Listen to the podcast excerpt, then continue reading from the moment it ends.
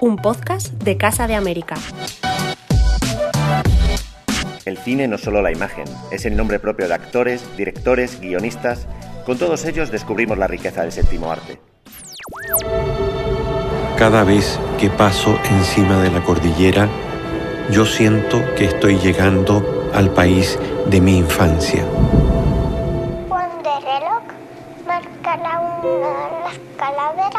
Salen de su tumba. Chumba, la cachumba, la cachumba, la... ¿Y a dónde van? A la costa. Voy a conocer unos departamentos que eran de mi papá.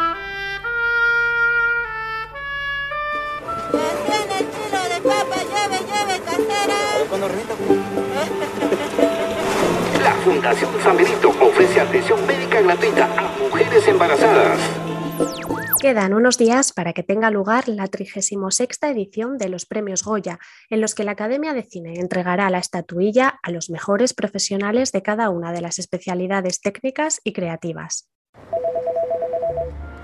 Hola, buenos días. Venía a hablarle del cine español. ¿Me abre, por favor? José Sacristán será el Goya de Honor en una edición que se celebrará el 12 de febrero en el Palau de les Arts de Valencia. Desde Casa de América, un año más nos hacemos eco de estos premios, en concreto de la categoría a Mejor Película Iberoamericana, que este año ha contado con una nueva peculiaridad.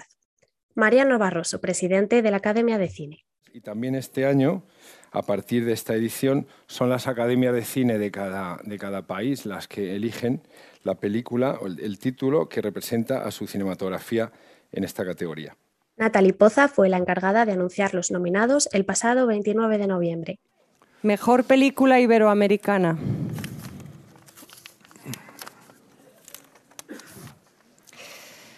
Canción sin nombre de Melina León, Perú. La cordillera de los sueños de Patricio Guzmán, Chile. Las siamesas de Paula Hernández, Argentina. Y Los lobos de Samuel Kishi, México. Casa de América ha podido hablar con los cuatro directores y directoras de las películas nominadas. Quédate con nosotros en este viaje por lo mejor del cine latinoamericano.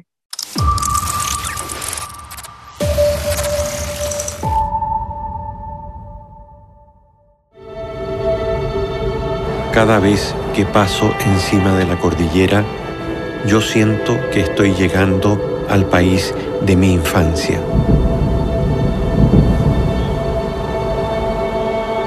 La ciudad que estoy viendo no la reconozco. Mi mirada se ha vuelto hacia las montañas. ¿Cómo advertir del peligro de la desmemoria de un país a través de su geografía?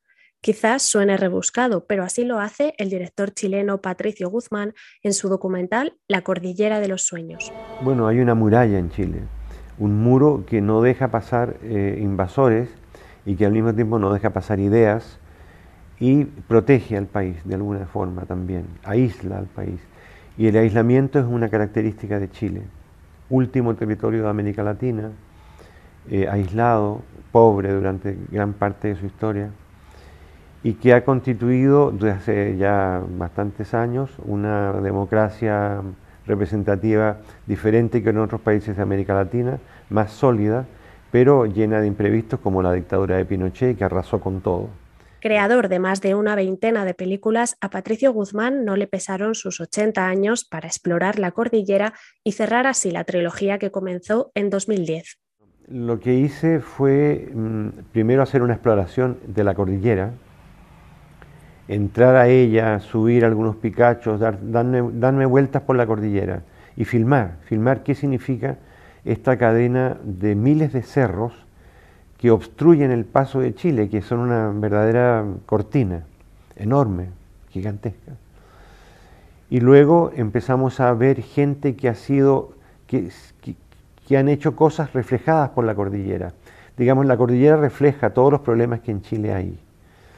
Y, y, por lo tanto, si tú entrevistas a la gente empezando el interrogatorio, dime ¿qué, qué, la cordillera te ha contado, qué te ha dicho, tú has vivido aquí, ¿la has mirado alguna vez? ¿La conoces? ¿Has estado allí o no? ¿O te carga, no te gusta?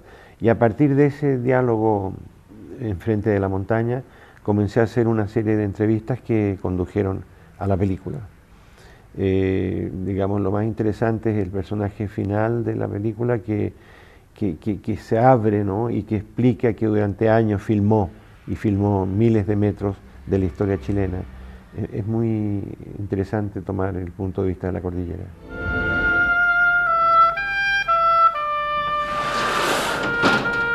¿Y a dónde van? A la costa. Voy a conocer unos departamentos que eran de mi papá. Te dio por hablar de tu padre? ¿Con Enrique? ¿Con...? Las Siamesas es una road movie dirigida por la argentina Paula Hernández, una película en la que Clota y Estela, madre e hija, inician un viaje desde Junín a Necochea para ver los departamentos que el padre de Estela le ha dejado en herencia. Su madre, aterrada con que su hija se independice, se volverá un incordio durante todo el viaje. Paula Hernández nos habla de este retrato de una relación materno-filial.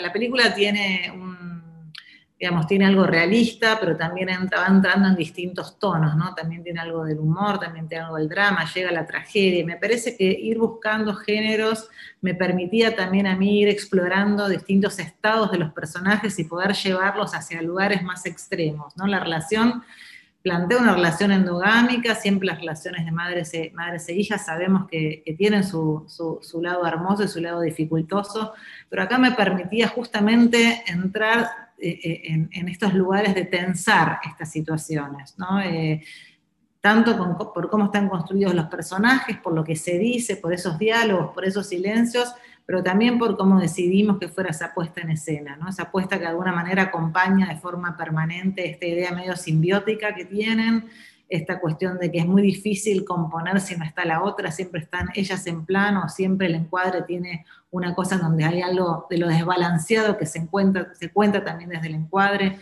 no solo desde el vínculo. Entonces creo que nos permite a todos encontrar, eh, inclusive en estas situaciones más risibles o más dramáticas, eh, lugares en donde identificarnos. ¿Viste a mi mamá? No. Una tontería, a mí me hubiera gustado que que te independices, de verdad, uno de los grandes errores de tu vida. Creo que a partir de lo que ocurre con estos departamentos en la película, con esta herencia que recibe Estela, bueno, se pone de manifiesto un deseo eh, eh, casi inconsciente y que empieza a ponerse este, en, primer plano, que es el deseo de tardío de Estela independizarse y eso mismo lo vive la madre Clota casi como, una, como un abandono, como una separación quirúrgica que lleva ¿no? la trama hasta un lugar extremo. Entonces me parece que el, ver este vínculo, que está realmente la película concentrada en ellas dos, es eso, e, e, explorar de una forma minuciosa las relaciones. No salir nunca del departamento. Se está quemando.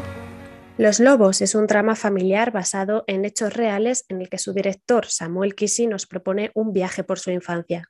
La idea de, filmar Los Lobos, de ser Los Lobos, primero pues este, está basada en mis memorias de infancia, mis memorias como niño migrante, y pues quería contar esta historia. Primero quería hacer una, una carta de amor a mi madre y hablar de esta anécdota que nos pasó cuando éramos pequeños. Mi mamá nos llevó a vivir a Santana, California, a los Estados Unidos, en busca de una mejor vida nos tenía que dejar encerrados. Una vez que llegamos a los Estados Unidos, eh, nos dejaba encerrados en un pequeño departamento, nos tenía que dejar solos mientras salía a trabajar.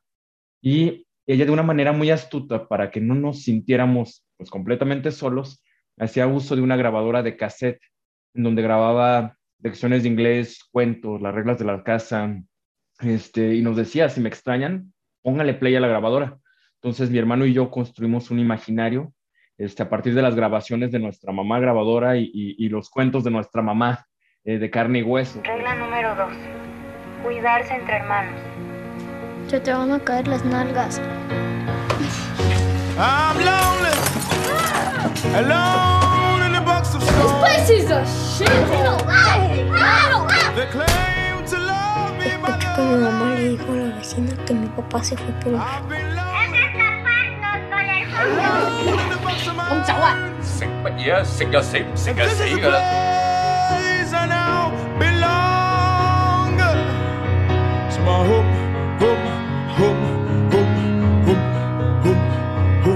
Y al mismo tiempo que relata su historia, Samuel Kisi hace en esta película un retrato de la inmigración. Pues, empecé a hacer una investigación con la comunidad migrante, eh, tanto en Santana como en Albuquerque, donde se filmó la, la película, y empecé a, hacer distintas entrevistas pues, a, a, la comunidad, pues, a encontrar esos puentes con sus historias de migración también.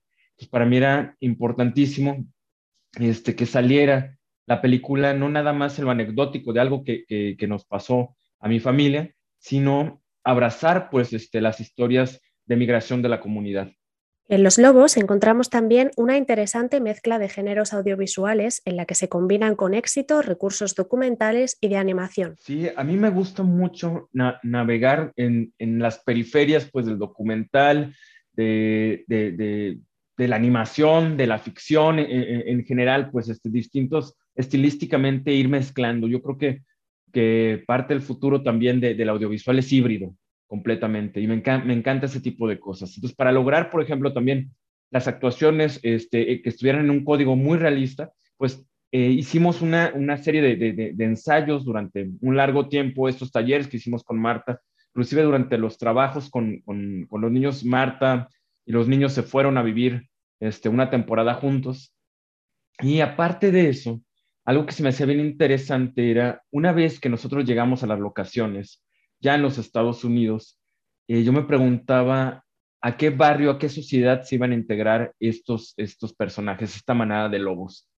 Y para mí era importantísimo que pudiéramos hacer un retrato de este Estados Unidos profundo, pues, de, de esta sociedad este, en la que, pues, no, no, no es Disney.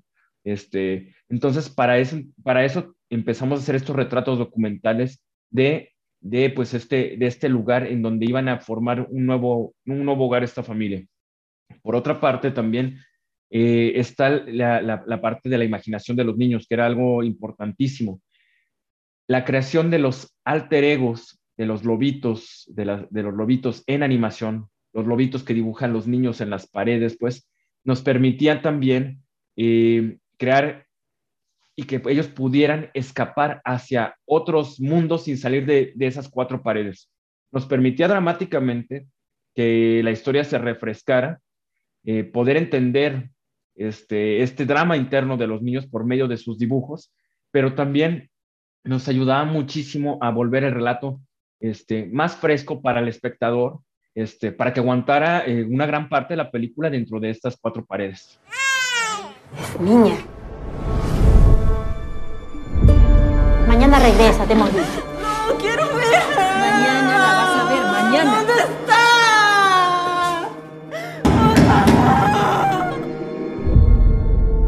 Canción sin nombre es la historia de Georgina Condori, una música andina cuya bebé recién nacida desaparece misteriosamente. En medio del caos político de la época, Pedro Campos, un joven periodista limeño, toma a su cargo la investigación y emprende junto a ella la desesperada búsqueda. Hablamos con su directora, Melina León. Bueno, la inquietud de rodar esta película nació cuando yo estaba terminando de estudiar una maestría en Columbia, en la Universidad de Columbia en Nueva York y um, estaba buscando una historia, ¿no? Y entonces eh, justo dio la coincidencia de que mi padre me llamó para contarme, mi padre que estaba en Perú me llamó para contarme que a su vez había recibido una llamada de una mujer francesa muy misteriosa que quería agradecerle por haber escrito y haber denunciado el robo de bebés eh, ya por el año 1981 y que ella era una de las bebés que había sido robada más de 30 años atrás. Eh, su nombre es Celine Giraud y bueno, ella era una, una persona que quería conocerlo y, y, había logrado regresar a Perú, había logrado contactar a su madre y se había enterado de, de todo este drama. Eh, yo había pasado mucho tiempo viviendo en Nueva York y, y, sentía que para mi ópera prima yo tenía que hablar de algo que realmente conociera. Y, y yo había crecido en, en, he crecido en la década de los 80, era niña de, en Perú. Entonces sentía que, que era algo que, que, yo podía contar.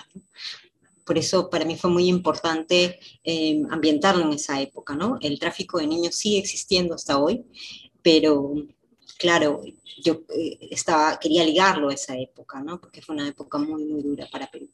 Y sobre esta nominación a Mejor Película Iberoamericana en los premios Goya, Melina León expresa su agradecimiento después de las dificultades que la pandemia ha supuesto para la industria cinematográfica es un enorme orgullo, ¿no? Y ha sido una alegría muy grande porque, claro, la película venía ahí con un recorrido espectacular desde el año 2019, pero es un recorrido que un poco se detiene con la pandemia, ¿no? Recibir la noticia de los Goya es una, un aliciente, ¿no? Una forma, creo yo, de coronar tanto esfuerzo, ¿no? Son casi 10 años que, digamos, desde que se ocurre la idea y comenzamos a escribir el, el guion, ha pasado mucho tiempo, ¿no? Financiar una película, sobre todo una ópera prima, es muy complicado. Sus compañeros de nominación se unen también a este agradecimiento por la nominación al Goya. Escuchamos a Patricio Guzmán, Paula Hernández y Samuel Kisi.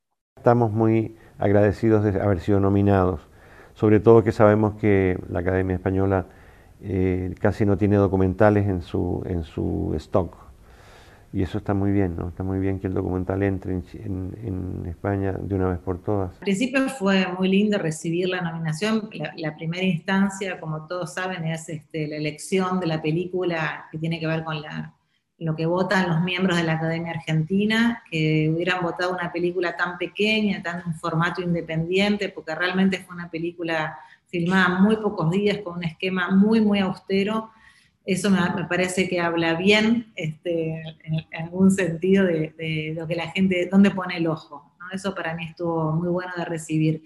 Y después, eh, bueno, fue, es un honor, digamos, compartir eh, la terna con otras tres películas de México, de Perú y de Chile, también de, grandes directores con, muy buenas eh, ideas. la nominación a, a, los premios Goya como mejor película iberoamericana, o sea, cayó como una, una cerezota en el pastel con la carrera de, de, la película. Es importantísimo, digo, para, para, para mí como realizador mexicano, para la comunidad en México, pero te cuento también, yo, este, yo me desarrollé, me he desarrollado como cineasta en Guadalajara, México, eh, una, eh, una ciudad pues que no es, no es la capital del país, donde en un país tan centralista este, como México y los recursos casi siempre están en el centro del país, es muy difícil hacer fuera de las capitales este, cine. Entonces, eh, para nosotros hacer cine desde eh, Guadalajara y tener esta nominación, pues es importantísimo para la comunidad, pues es levantar la mano y decir, hay, se está haciendo también, eh, se está aportando con otro tipo de cine, con un cine también que, apoya a la pluralidad pues, de lo que se está desarrollando este, en nuestro país, en México, pero también en, en, Latinoamérica. Esto eh, me maravilla pues que, que los premios Goya pues puedan ver hacia otras latitudes pues y hablar de lo que está ocurriendo en, en, los distintos países, hablar de nuestros dramas, hablar como hispano, hispanohablantes pues de nuestras búsquedas, nuestros deseos, nuestros amores.